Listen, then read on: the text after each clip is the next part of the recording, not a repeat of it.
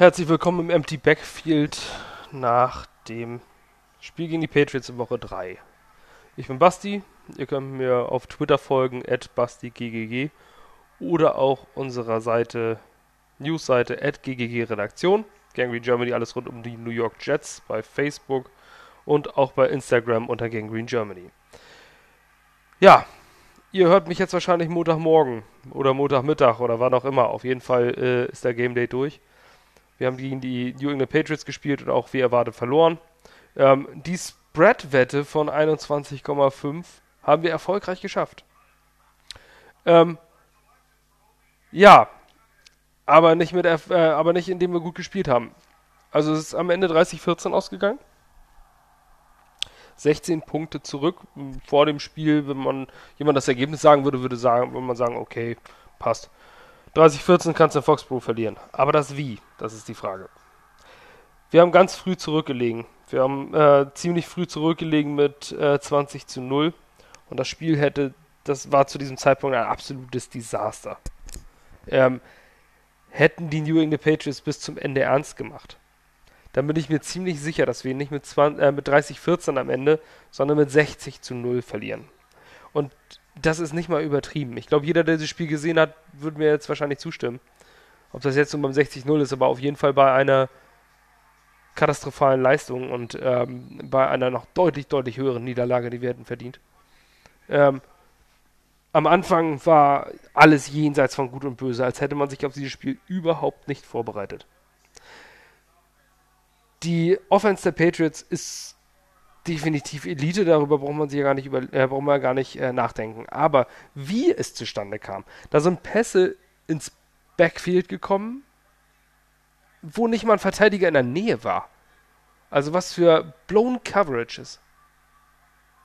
Es, ich, das geht nicht in meinen Kopf rein. Ähm, zumindest in der Nähe muss jemand sein. Dann nahezu keinen Druck auf den Quarterback.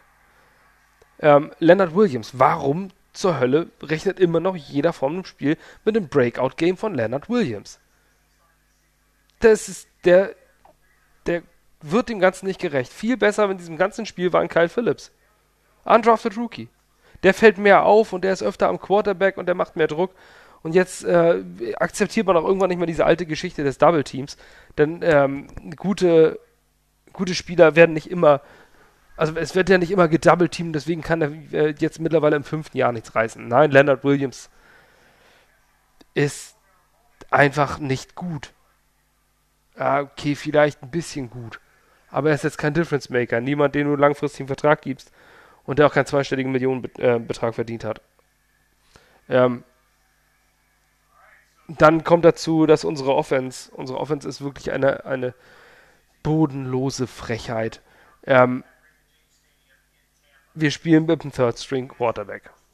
Okay. Kann man keine Wunder erwarten. Aber wir spielen auch mit einer Offense mit erfahrenen Leuten. Wir haben einen Robbie Anderson auf Receiver, wir haben einen Le'Veon Bell, wir haben eine Offensive Line, die alle schon mal Football gespielt haben. Es sieht aber nicht so aus, als hätten die schon mal Football gespielt. Ein Beispiel davon, kurz vor Ende des Spiels ähm, spielen die Patriots einen klassischen Foreman Rush. Das Einzige, was sie machen, ist die äh, Inside Rusher zu, zu wechseln auf die A-Gaps. Der eine geht äh, aus seinem A-Gap in das, äh, in, in das andere und also sie kreuzen quasi. Ähm, das sind vier Rusher und fünf Offensive Linemen. Und was zur Hölle macht Ryan fucking Khalil? Der erfahrene Center, der über zehn Jahre NFL-Erfahrung hat, blockt nach links und lässt einen ganz alleine durchlaufen. Ich weiß nicht, wie das möglich ist. Rechnerisch ist es nicht möglich, dass fünf Leute einen ungeblockt durchlaufen lassen. Das, das, das geht nicht in meinen Kopf rein. Aber sie schaffen es. Die Offense ist so schlecht gecallt. Da, da kommen Screenpässe bei drittem und 13. Run-Games, okay, so ein, also manche regen sich auch über so ein, so ein Halfback-Draw, also so ein, so äh, angedeuteten Passspielzug und dann die Übergabe zum Running Back bei drittem und lang. Das, äh, darüber darf man sich nicht wundern, das machen viele, weil, weil natürlich auch mit dem tiefen Pass gerechnet würde, man Interception vermeiden möchte. Aber diese Screen äh, Screenpässe, diese elendigen Screenpässe, immer wieder bei äh, drittem und lang und dann Screen Pass und das wird nichts. Warum steht am Ende eine Zahl, ich habe sie jetzt nicht genau vor Augen, aber kurz vor Schluss waren es 0 von 10 Third Downs, die verwandelt wurden. 0. Das ist weniger als 1. 0 verwandelte Third Downs von 10 Versuchen. Und wir standen im Schnitt beim Third Down kurz vor Ende bei 9,6 Yards. Das heißt, dass beim Third Down immer 10 Yards zu überbrücken waren. Das kann kein Luke Falk schaffen. Den muss man da ein bisschen mehr unterstützen. Unsere Offensive Line muss das machen. Ähm, und Receiver, was, wo waren eigentlich unsere Receiver? Ich meine, natürlich mit einer, mit einer Offensive Line, die so katastrophal spielt, kannst du den Receiver nicht ins Spiel bringen. Aber die Indianapolis Colts hatten auch jahrelang eine beschissene Offensive Line. Ähm, trotzdem hat T.Y. Hilton Pässe gefangen. Ähm, wo ich auch beim Vergleich bin zu den Indianapolis Colts. Bei uns heißt es jetzt, ja, der Quarterback ist ja ausgefallen. Und CJ Mosley fehlt, der mit Linebacker ist ja ausgefallen. Muss man alles erstmal verknusen, kannst du nicht so gut sein wie vorher. Ist akzeptiert. Aber dann gucke ich nach Indianapolis. Dort retired vor der Saison Franchise Quarterback Andrew Luck. Elite Quarterback. Und dann verletzt sich Darius Leonard. Letztes Jahr Rookie of the Year. Letztes Jahr ähm, Tackling Leader, Leader der Defense, Inside Linebacker. Also nahezu eine identische Situation. Inside Linebacker, Leader der Defense und Quarterback, Leader der Offense verletzen sich. Die Colts sind trotzdem gut. Sie können mithalten, sie sind stark, sie gewinnen Spiele, sie sind dabei. Und wir sind ein absolutes Chaos. Da geht nichts mehr. Rein gar nichts. Die Offense kommt nicht nach vorne. Das ist, das kann dann dementsprechend nur am Coaching liegen. Der Fisch stinkt über vom Kopf, so sagt man das. Also ich, ich weiß nicht, ich weiß auch nicht, wie das weitergehen soll. Ähm, zwischenzeitlich war ich wirklich auf dem Fire Gaze Zug. Ob das jetzt richtig ist, jetzt schon einen Coach zu feuern, sind wir dahingestellt, aber es wird auch nicht nach vorne gehen. In Miami hat er ja auch nicht äh, die 72er Dolphins auf den Platz gezaubert, sondern wurde am Ende in Miami entlassen. Er, er hat nie den großen Wurf geschafft. Also das Team ist eine einzige Katastrophe. Ähm, ich weiß auch nicht, wie man das fixen soll. Klar, wir sind jetzt nicht diejenigen, äh, die das lösen können als Fans. Aber ähm, da muss ich doch immer irgendwas tun. Unsere Defense ist, äh, ist ambitioniert. Aber unsere Offense und äh, schließlich ist Adam Gase ja dieses Offensive Genius. Ihr könnt, wenn ihr mich sehen könntet, würdet ihr sehen, dass ich jetzt gerade in Anführungszeichen gesetzt habe.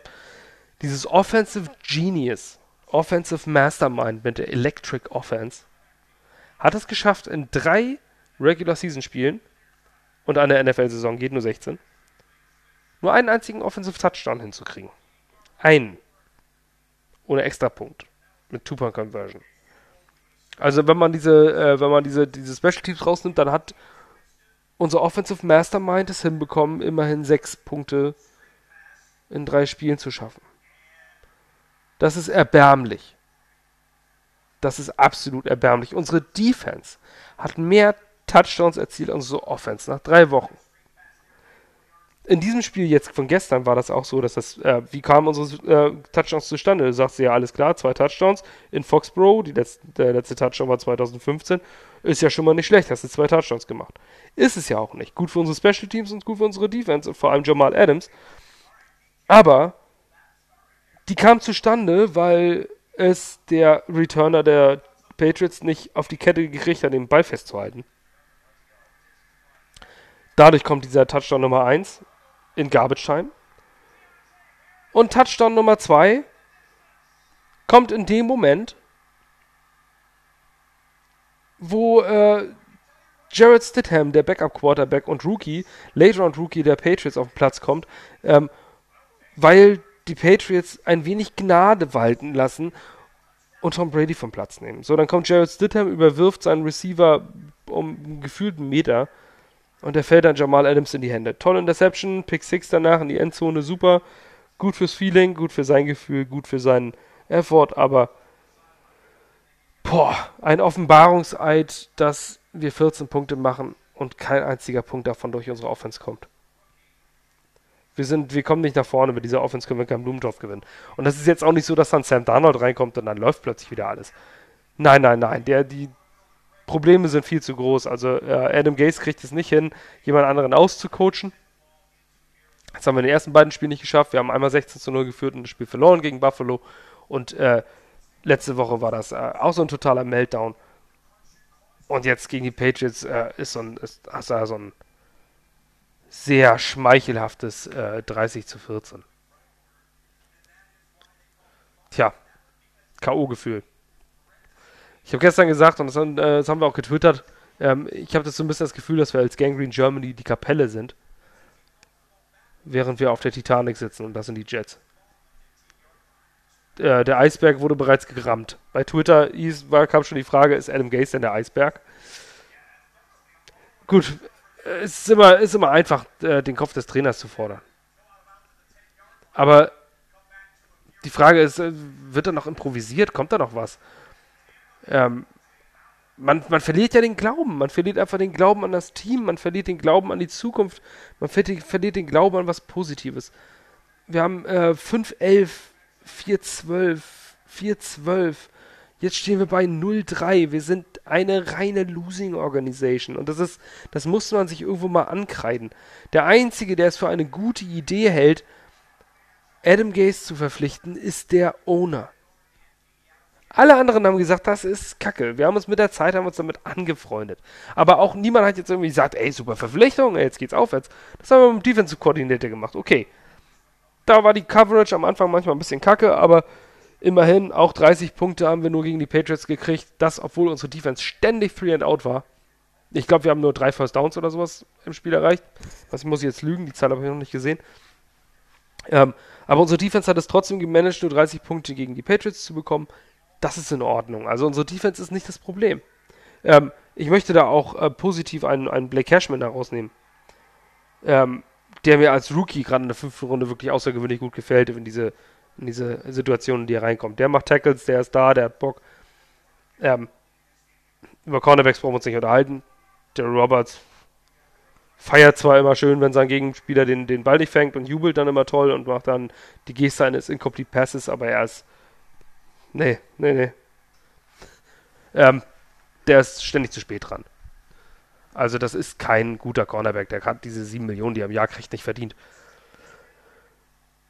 Die Probleme in der Defense sind offensichtlich und die sind klar und die sind leicht anzugehen. Also wir haben starke Safeties. Ähm, unsere Defensive Line hat äh, ist ein guter Durchschnitt. Und Kyle Phillips ist okay, aber Leonard Williams, den können wir nach einem Jahr gerne ziehen lassen. Aber auf Cornerback, Daryl Roberts ist nicht gut. Und auf der anderen Seite Nate, Her Nate Hairston. Ah, weiß man noch nicht, was man davon hat. Truman Johnson, keine Ahnung. Der hat wohl, glaube ich, gespielt, ist aber nicht wirklich besonders aufgefallen. Ist für ein Defensive Back jetzt auch nicht der schlechteste, wenn du nicht auffällst. Ähm, eher gut, weil dann hast du ja keine Fehler gemacht. Ähm, ja, aber wie soll es jetzt weitergehen? Wir haben jetzt eine Bye Week, die kommt sehr, sehr gelegen. Auf der einen Seite, auf der anderen Seite auch wieder nicht. Also wenn ich jetzt so, ich, das ist jetzt alles spontan, was ich mache. Also ich habe jetzt nichts aufgeschrieben, worüber ich reden möchte. Das Spiel ist auch gerade kurz, kurze Zeit her. Aber ich frage mich, ist das eine gute Sache, dass jetzt die Bye Week kommt? Klar, auf der einen Seite schon. Sam Darnold wird gesund. Kann gesunden. Könnte dann wieder da sein. Aber wir haben auch zwei Wochen New York Media. Zwei Wochen, wo wir uns bewusst werden müssen, was die Jets momentan eigentlich sind. Ähm, nämlich nicht konkurrenzfähig. Wir werden auch mit CJ Mosley und mit, ähm, mit Sam Darnold nicht konkurrenzfähig sein. Ähm, denn man, man, sagt jetzt natürlich, okay, dann kommt der einfachere Schedule. Wir spielen jetzt gegen die Eagles, gegen die Cowboys und gegen die Patriots. Das heißt, wir stehen bei 0-6, wenn das so weiterläuft. Vielleicht mit Dusel gewinnst du ein Spiel, dann stehst du bei 1-5. Dann hast du möglicherweise die einfacheren Gegner. Aber daran sollte man sich doch im Football nicht messen. Daran, man sollte sich doch nicht messen, dass man die einfachen Gegner geschlagen hat. Nein, du musst dich daran messen, dass du die guten Gegner schlägst. Darum geht es im Sport.